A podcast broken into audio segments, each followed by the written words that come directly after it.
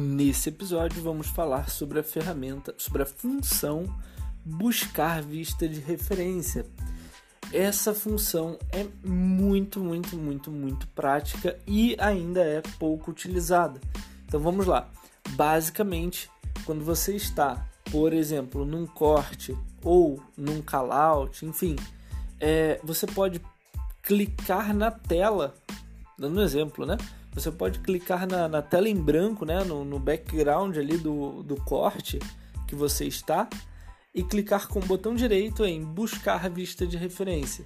Com isso, o Revit vai te mostrar uma lista das vistas, ou seja, das plantas baixas, por exemplo, onde aquele corte que você está aparece. E isso é muito prático, porque às vezes você tem muitos cortes, muitas plantas, muitos pavimentos e tudo, e, e às vezes você cria um corte que você só quer que apareça em uma determinada planta. Daí você não precisa verificar todas as plantas do seu projeto, basta você ir ao corte, botão direito, buscar vista de referência e o Revit vai te dizer em todas as plantas onde aquele corte está aparecendo.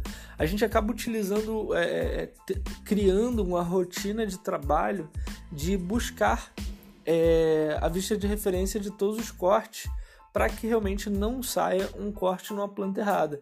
Muitas vezes, mesmo um callout, né, uma ampliação que você cria, às vezes ela pega um pouquinho, uma pontinha de um corte, e isso já é suficiente para ele aparecer ali num lugar onde realmente não faz a menor diferença não tem a menor necessidade dele aparecer, né?